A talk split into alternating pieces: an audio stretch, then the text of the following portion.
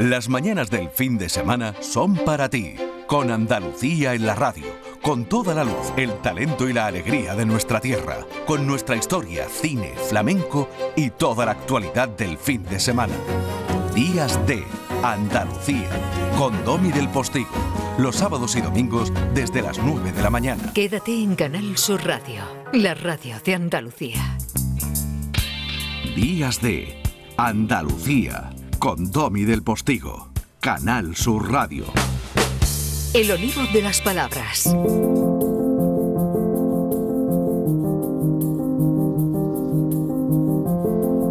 Y es verdad, estamos ya en Navidad prácticamente, estamos ya viendo acabar este año y la sección del olivo de las palabras continúa. Por eso recibimos a la almazarera de esta sección para que nos vaya contando hoy cómo ha sido la cosecha del olivo en esta temporada de Días de, que, qué frutos nos van a esperar ya en 2022.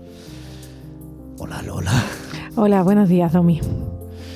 Bueno, ¿cómo se ve el olivo? Te veo, te noto muy seria, Lola. Por favor, vamos a ver. Pero si a ti este año no te ha traído nada más que parabienes.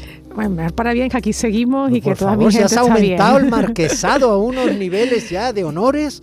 Que, que vamos, que tú no eres como esa aristocracia antigua cuando llegaba con empuje la burguesía a finales del siglo XVIII que estaba tirailla, no, no, tu aristocracia está, vamos, Estamos sumando títulos. vamos sumando de todo. Sumando títulos que ver desde aquí, desde, desde Almenara al Castillo. Bueno, a ver, premia, Premia Nacional de Periodismo me va a matar, la lingüista me va a matar, la catedrática. Premia de, de Periodismo Miguel Delibes de este año. Cuéntanos, ¿qué, qué, qué referencia tenemos entre el 21 y el 22 según tú? Pues a ver, es verdad, tienes razón que vamos a ponernos un poquito más animosos. Eh, Entonces, que- que vamos a ver. muchos motivos. Yo, a mí me gustaría hoy, eh, Domi, a ver si a ti te parece bien, que repasáramos un poquito lo que hemos hecho en esta temporada en el olivo y que empezamos a, empecemos a otear desde nuestro horizonte qué podemos hacer en 2022 al respecto, ¿vale? Como estamos así Sí. en, ese, en esa bisagra entre un momento y, y otro. Entonces, ¿qué, ¿por qué me gusta a mí tantísimo venir aquí todos los sábados y charlar contigo y escuchar esa sintonía de apertura sobre el olivo de las palabras, ¿no? que es este olivo para, para mí y que me gustaría que representase para los oyentes? A mí me gustaría que esto siguiera siendo mm, un lugar dentro de la radio andaluza para seguir haciendo comunicación especializada, pero entendible por todo, sobre qué, qué- qué es esto que hablamos, cómo es nuestra forma de hablar y no solo sobre nuestra forma de hablar español, sino también cómo es la convivencia de lenguas y de dialectos en Andalucía. Entonces, si te parece, en esta charla de hoy podemos hablar de qué hemos hecho hasta el momento, podemos anunciar que nos queda por hacer, que, que es muchísimo, afortunadamente, para que nuestros hablantes hagan con nosotros eso de retrospectiva, que es mirar para atrás, y prospectiva, que es mirar hacia adelante. Mm, Vamos a convertirnos un poquito en espejo retrovisor. Ya que me has dado hecho lo que hemos hecho. ¿qué hemos hecho? Pues ¿qué hemos hecho? A ver, es que empezamos en septiembre, pero ya habíamos empezado el año pasado, es que nosotros tenemos ya una relación de, de más de un año, de más de una temporada, han sido dos temporadas juntos. Claro, hay Son- relaciones que tienen hijos, nosotros tenemos ya muchos podcasts. Nosotros tenemos muchos olivos, nosotros tenemos muchos olivos, entonces no- nos agarramos del brazo y decimos, todos estos olivos son nuestros, pues son nuestros, porque son muchos podcasts en forma de olivo que se pueden consultar dentro de la web de Canal Sur y que han ido sumando temas. Por ejemplo, si ya nos centramos solo en lo que hemos hecho desde septiembre del 21 hasta aquí, hemos hablado de calles y de montañas andaluzas, gracias a nuestros oyentes que han estado al otro lado y nos han animado. Hemos hablado de la relación entre Andalucía y Madrid en un podcast que emitimos desde Madrid, de la relación con otros dialectos hispánicos, por ejemplo, la vinculación entre el andaluz y el aragonés o entre el andaluz y el catalán. Hablamos del mozárabe, que fue un podcast que se escuchó muchísimo y que tuvo mucho seguimiento en redes sociales. Hablamos de Alfonso X, hablamos del archivo de India, hablamos de la cronología fundamental del andaluz, pues más de una docena de podcasts en forma de olivo, donde sábado a sábado hemos he, intentado traer la ciencia a las ondas. Bueno, sábado a sábado. Ahí hemos ido enhebrando píldoras para ir reconstruyendo la historia y el presente de nuestra forma de hablar, ¿no? Y, y claro, a mí me gustaría que eso lo siguiéramos haciendo en el futuro. Mm, Voy a anunciar algunas cosas que vamos a ver en 2022, siempre que siga contando con tu generosidad y me sigas abriendo la puerta de estos, de estos olivos.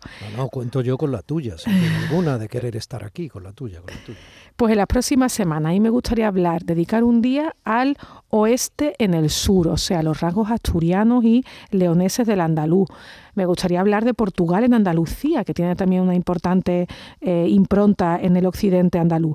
También me gustaría que hablásemos algunos días de figuras y de personajes que son andaluces y que reflejaron cuestiones del andaluz, como por ejemplo fue el caso de Juan Ramón Jiménez. Y mira, te voy a decir un nombre extranjero a ver qué te suena en esta época. Si yo te hablo de alguien llamado de nombre Hugo, pero de apellido Schuhart, pero que se escribe Chuchart, a ti eso te suena un poco a... Claro, te suena a turrón. pues ese, ese nombre que parece un, se parece, nos recuerda el nombre de los turrones, Hugo Schuhart, eh, hablaremos también de él, fue uno de los primeros científicos que hablaron sobre el andaluz, fue un pionero en estudiar nuestra forma de hablar en el siglo XIX. Hablaremos de nuevo de por qué seamos, de por qué muchos no decimos J, sino J. Así que este es el plan, si a ti te parece bien este plan para 2022. si me parece bien, estoy salivando como el perrito aquel de Pavlov, cuando le hizo el famoso experimento. Hubo un día que dedicamos a las fechas del andaluz. Hoy que vislumbramos ya esas fechas señaladas en el calendario. Pues hoy podemos recordar que eh, constantemente hacemos referencia a alguna cronología, por ejemplo, las fechas en las que se despierta nuestro acento, fines del siglo XV. Hemos hablado también de, perdón, cómo fue la llegada del latín a la península y su expansión en la bética, pero yo vuelvo a recordar, la fecha más importante del andaluz es hoy y mañana será mañana, porque cada día se escribe un nuevo episodio de nuestra forma de hablar y está en nuestra mano escribirlo y no denigrarlo y ponerlo a la altura de su historia. Mm. Oye, la investigación sobre las hablas andaluzas también ha rescatado cómo se celebraba la Navidad antes, ¿no? Claro, en este momento que tú decías antes de mirar en el espejo retrovisor, no olvidemos que, estamos que lo estamos haciendo en Navidad. Y resulta que muchas veces nosotros en estos olivos hemos hablado de la investigación lingüística sobre el andaluz, fijándonos en eso que se llama ALEA, el Atlas Lingüístico y Etnográfico de Andalucía, una obra que encuestó en los años 60 muchas localidades andaluzas para ver cómo se hablaba en ellas. Pero claro, encuestando en esas localidades también se fijaron cómo eran las fiestas del pueblo, cómo eran las norias, cómo eran los arados y también cómo se celebraban, por ejemplo, los eventos navideños. Y ese ALEA nos cuenta algunos datos de cómo se celebraba la Navidad en los años 60 cuando fue encuestado. Por ejemplo, hoy tempranito en Canal Sur se hablaba de Berchul pues en Bérchules, en Granada, nos dice el Alea que era costumbre durante la Pascua de Navidad. No me lo cuente, no me lo cuente. A ver.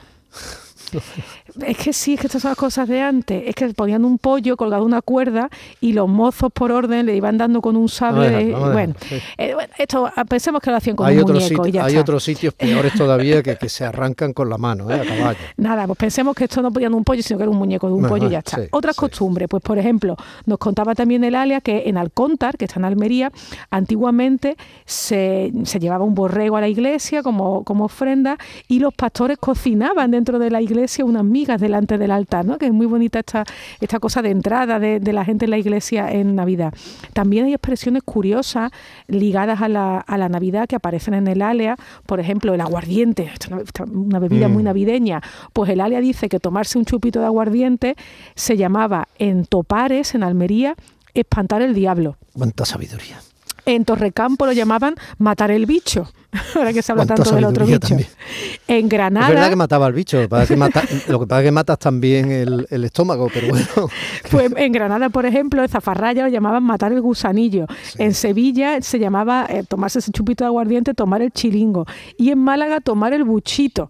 Fíjate cuánta diversidad interna para hacer lo mismo que tomarse Pronuncia bien, catedrática. El buchito. El buchito, el buchito. El buchito. El buchito ¿eh? Bueno, este es un espacio semanal en la radio pública de los andaluces, en que se habla también, es que es muy importante, porque es una coda final, pero aquí hablamos de poesía y recitamos poesía.